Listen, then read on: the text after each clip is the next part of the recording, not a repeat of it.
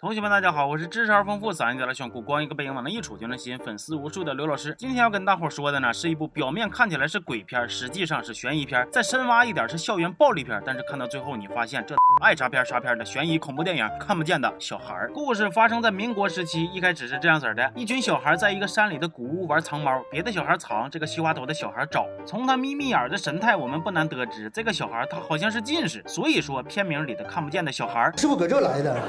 西瓜头找着找着就把这个古屋给找变样了，是气氛也诡异了，配乐也紧张了，画面也阴暗了，观众也心慌了。这部中马泰三国合拍的恐怖片，它终于开始了。但是随着西瓜头嗷的一叫，屏幕唰的一黑，这段就过去了。呵呵，没想到吧？接着故事就来到了十年后，咱们的男主大长脸为了躲避战乱，继续读书，又回到了这个影视基地啊，不是回到了这个村庄，并且住进了一家旅馆。小样的，上个学还能住公寓，啥家庭啊？完了，他在旅馆里刚想打开窗户透透气儿，这个一脸煞白的老板娘。就来了一句：“不用。”会看到山咋的？你家山还怕看呢？是爱害羞啊，易动怒啊，还是容易走光啊？接着，他们学校的校长、面馆的老板也都语重心长的告诉他不要上山，不要上山。但是咱们的大长脸一琢磨，那我可是一名恐怖片的男主啊，我要是不上山，你这剧情咋发展呢？于是乎，他毅然决然就上山了。接着，毫无悬念的被不知名生物吓跑了。回头大长脸又咋琢磨都感觉有点不对劲儿。经过一段五五喧喧没啥卵用的调查之后，他发现原来是有一伙人在山上装鬼，而这伙人跟大长脸是同同学。搁当年就属于小恶霸级别的战士，大长脸和西瓜头小的时候就总被他们欺负。按他们的说法，电影开头那回藏猫就是想 KO 西瓜头一下子，把他给锁古屋里。你看我说就是校园霸凌吧？但是大伙没想到，古屋里还真的有东西，给西瓜头直接就给 K 下线了。他们和大人说，大人还不信。于是乎，为了让人相信他们，远离古屋，这几个小恶霸就扛起了在山上装鬼吓唬人的重任。这一装就是十年。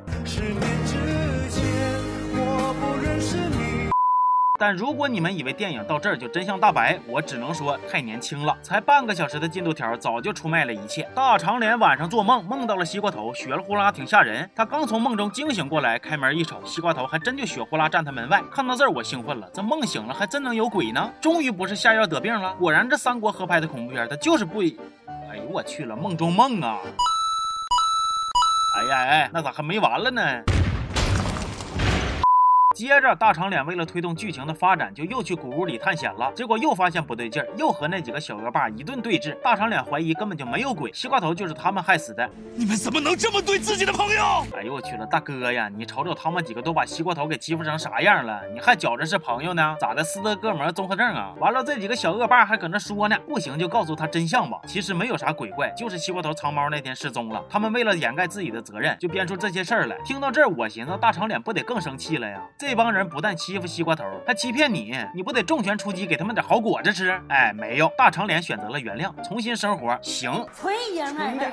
但如果你们以为电影到这儿就真相大白，我只能说还是太年轻了。厉害的故事必须一波三折，这不才两折吗？那第三折是啥呢？其实啊，他们还在撒谎。西瓜头当天啥事没有，自己偷摸回家了，反而是这几个小恶霸一直在那等着，被他给耍了。完了，等西瓜头回家之后，他爸更有意思。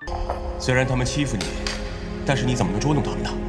哎呦我去了，这都啥逻辑呀，大哥，你但凡要有一粒花生米，都不至于喝成这样。你儿子要是不偷摸走，他还回了个屁呀！这几个小恶霸一看自己被耍了，挺来气的，就又安排了西瓜头一波。这回可真是出事了啊！西瓜头没戴眼镜，迷迷糊糊的从大树上掉下去，死了。完了还阴魂不散，经常来找他们。看到这儿，我真是有点暴躁了。这看个恐怖片，咋还得一层一层剥开你的心呢？你是洋葱啊！而且这边几个小恶霸刚反转完，咱们大长脸也开始搞事情了。你们都一波三折了，那我也得折一下子。来，恐怖氛围继续安排。原来呀，他和西瓜头是朋友，当年那些事儿他都看在眼里，但是因为自己磕不过这几个人，就一直没敢起刺儿。君子报仇，十年不晚嘛，所以他就真的等了十年回来报仇了。小样的，还挺守时呗。他把这几个小恶霸都绑进了古屋，然后那个血呼啦的西瓜头也出现了，要再玩一次藏猫，吓得他们几个是又跑又叫又求饶啊。这时候大长脸又来尿了，人生在世难免轻狂，但我今日劝你们善良，听我一句劝，铁子，我不管你是牛鬼蛇神，去给西瓜头他爸道个歉，明天开始